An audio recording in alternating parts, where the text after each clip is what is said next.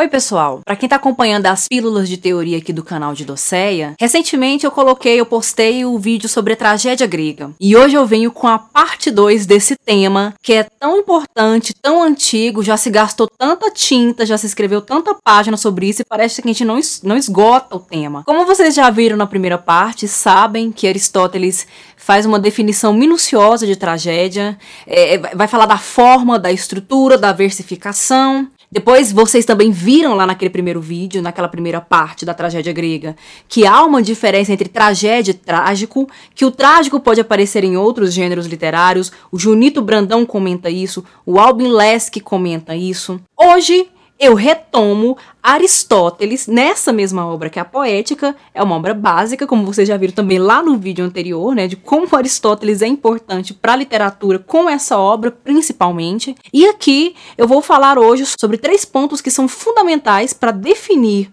a tragédia para Aristóteles. O primeiro diz respeito à necessidade de verossimilhança, o segundo diz respeito a reconhecimento e peripécia, e o terceiro diz respeito à produção de catarse. O primeiro, que vai falar de necessidade de verossimilhança, é bem óbvio, é bem básico para quem já leu Aristóteles. Talvez quando você ouvir falar vai parecer óbvio, mas faz sentido, porque se provavelmente ele está falando disso, é porque provavelmente tinha gente que estava fazendo algo diferente disso. O que, é necessidade e o que, que é verossimilhança dentro de um texto que tem um enredo, que tem uma história para contar? Necessidade é colocar dentro da história tudo aquilo que é necessário, tudo aquilo que é importante. Ora, se eu tenho uma peça como Édipo Rei, Édipo Rei mata o pai, casa-se com a mãe e, e, e gera aí uma, uma, uma, uma, próxima geração também amaldiçoada pela maldição dele, não tem por que eu inserir no meio da história, no meio desse acontecimento, um caso tórrido de amor, um romance que desvie completamente a atenção do espectador e do leitor para os fatos envolvendo essa desgraça do Édipo. Essa necessidade está ligada, está relacionada com a questão da verossimilhança. As coisas têm que acontecer dentro de uma ordem lógica, tanto interna quanto externa da obra. Aristóteles, inclusive, vai criticar o problema da verossimilhança ao falar da peça Medeia. Medeia também é uma tragédia, da qual gosto muito, que conta a história de uma mulher, a Medeia, que se casou com Jazão. É, depois de conseguirem obter o velocino de ouro, ela ajuda o Jazão e o Jazão a troca por uma mulher mais jovem. Ela fica revoltadíssima, ela fica nervosíssima com isso, mata os dois filhos que teve com Jazão e aí no, no final, no desfecho, o carro do deus Apolo vem para socorrê-la. Não houve menção ao deus Apolo, a esse carro antes. Ele simplesmente surge do nada. É o deus ex machina ou ex machina que o Aristóteles critica, ele condena aqui dentro da poética. Então,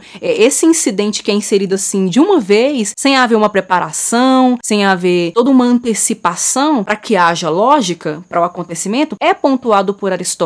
Atualmente a gente pode verificar isso inclusive no cinema ou em romances da contemporaneidade. Se um personagem personagem vai usar determinada arma para atacar outro personagem, normalmente essa arma aparece antes. Ela não surge do nada, ela não brota do chão. Isso está relacionado à necessidade e à verossimilhança pontuada por Aristóteles na poética. O segundo ponto, que também é importante para pensar a tragédia grega a partir do ponto de vista aristotélico, é a questão da peripécia e da verossimilhança. O que é peripécia? É uma viravolta das ações em sentido contrário, como ficou dito. E isso repetimos segundo a verossimilhança ou necessidade. Então, por exemplo, quando lá no Édipo Rei. Ele era rei, ele gozava de poder, de prestígio, de reconhecimento. E de repente ele descobre que ele é um dos piores homicidas que já passou por aquela terra ali. A sorte dele muda completamente. Ele sai do lugar de um sortudo, bem afortunado, e passa a, ver, a ser um azarado, um desgraçado infeliz.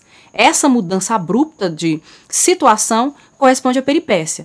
E o reconhecimento?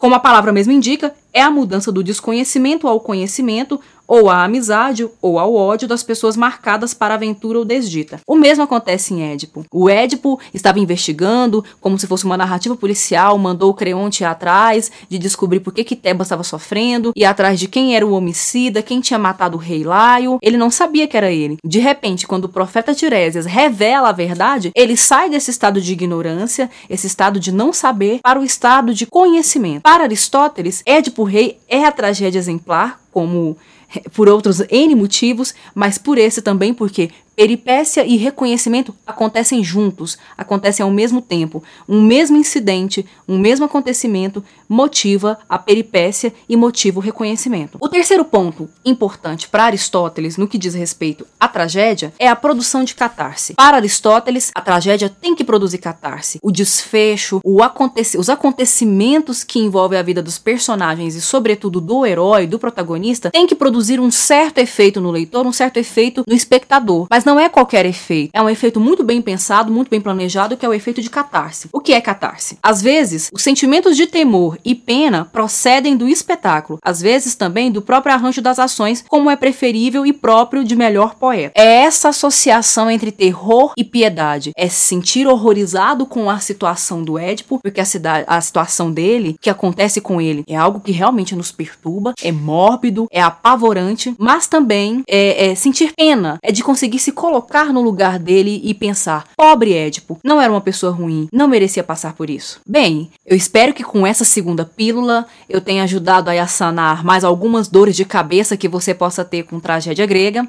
Eu fico por aqui. Até a próxima!